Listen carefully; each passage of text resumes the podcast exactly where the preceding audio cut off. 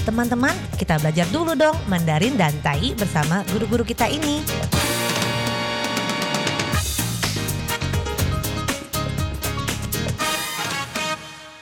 Apa kabar? Tajahau, saya Maria Sukamto. Tajahau, 我是 Ronald. Tageho, apa kabar? Selamat berjumpa bersama kami berdua dalam kelas belajar bahasa Mandarin Tai dan juga bahasa Indonesia. 在这里呢，您也可以跟着一起学习印尼语，不会没有关系哦。我们先学会发音。Jadi kalau Anda belum bisa, belum fasih Mandarin dan Tai, tidak mengapa kita pelajari dulu pelafalannya, pengucapannya yang tepat daripada mengetahui semua arti tapi salah mengucapkannya sehingga tidak ada orang yang mengerti. Jadi lebih baik kita pelajari dulu bagaimanakah mengucapkan dengan baik walaupun belum tahu artinya. Setelah tahu artinya, maka akan teringat selalu. 好，别忘了在 这里呢，您要跟着我们一起把句子大声的念出来。Jadi jangan lupa dalam pelajaran-pelajaran kami, jangan lupa selalu mengikuti ucapan-ucapan kalimat-kalimat yang kami tuturkan.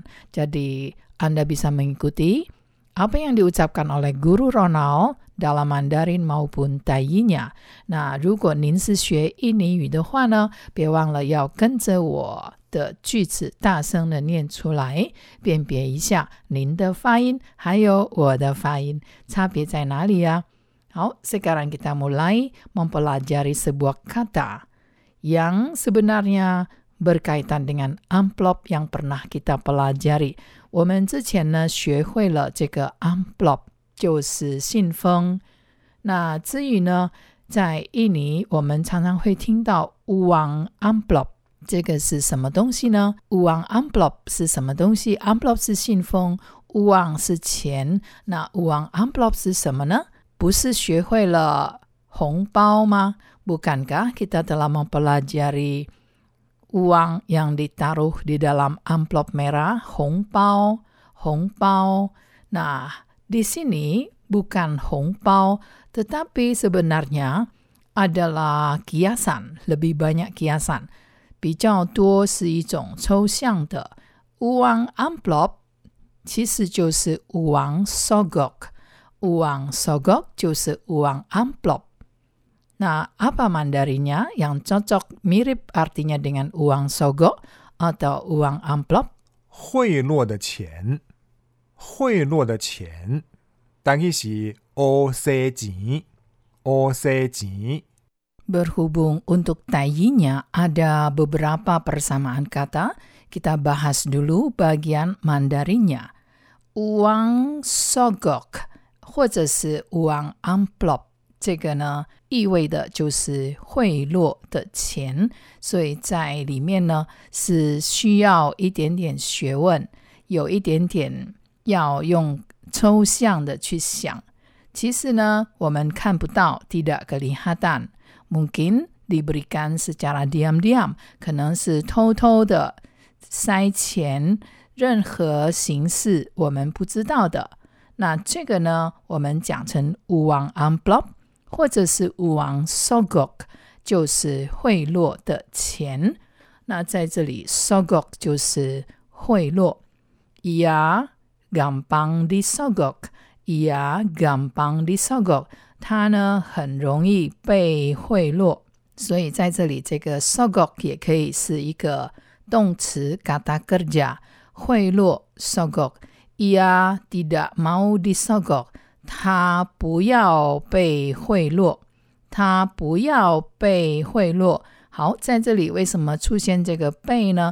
因为印尼文也是有 d 这个被动动词 d 字首出现在这个 sogok 动词的前面，所以 uang sogok ada uang amplop 贿赂的钱 dalam tayi uang sogok ada beberapa 有好几个 bersamaan kata uang sogok dalam tayi 但去是乌西钱，乌西钱，啊，那有 杀后钱，杀后钱，啊，倒有西后钱，西后钱，啊，倒有后手钱，后手钱。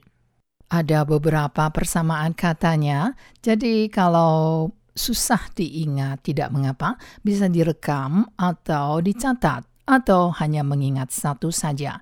好，这个uang sogo, uang amplop 就是贿赂的钱，所以这个贿赂呢就是 sogok。那贿赂 bisa juga 在主动动词呢是什么呢？就是 menyogok。刚刚呢，我们都学到是被动的，disogok 就是被贿赂， 被贿赂 disogok。maka 所以 menyogok menyogok 就是 me 字首加这个 sogok 原形动词，它形成了 menyogok，有一点点鼻音，这个变成了 nyo me nyogok 不是 me sogok，可是变成了 me nyogok，动词变化。可是如果是被动动词呢，没有变化，sogok 加 d 之首就可以了。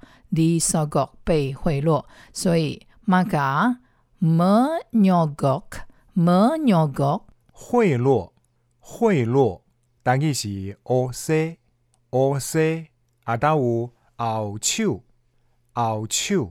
这个是主动动词 menyogok tetap 贿赂。Jadi dalam Mandarin sebenarnya tidak begitu ada antara pasif dan aktif pembedaannya. Dan sekarang mari kita melihat sebuah kata yang sudah lengkap yaitu mengatakan menerima uang sogok. Menerima uang sogok. 好，直接将这个 uang sogok 当一个名词。 那前面呢，menerima 就是动词，menerima 从这个 derima 变化的主动动词 menerima，menerima uang sogok 也就是 menerima amplop。所以呢，有时候有人讲说 menerima amplop，其实它这个抽象的含义是收贿。maka menerima uang sogok atau menerima amplop bisa kita katakan 收红包，收红包，单字是收红包，收红包。 Nah, di sini 在这里呢，不是因为过年有红包哦，tetapi melainkan berarti menerima uang sogo。这里的意思呢是拿这个不好的钱，是拿贿赂的钱，收红包。Maka ada persamaan kata dalam Mandarin juga. Selain kata sou hong pao, tadi kita sudah mempelajari kata hui luo adalah menyogok atau disogok. Jadi menerima uang sogok atau menerima amplop juga bisa sama dengan shou hui, shou hui. Yang sama dengan sou hong pao Hongpao dalam arti di sini adalah uang sogokan, maka untuk tayinya juga sama. Xiu angpao 包，啊，倒有收后手钱，收后手钱。 Jadi dalam Mandarin maupun tayinya bisa benar-benar menerima angpau, menerima uang dari amplop merah di tahun baru juga bisa dikatakan so hongpao, tetapi juga bisa berarti kiasan, yaitu menerima uang sogo atau menerima suap. Kita jumpa lagi di lain kesempatan. Semoga telah Anda simak baik-baik. 好我们下次见喽三百军吧。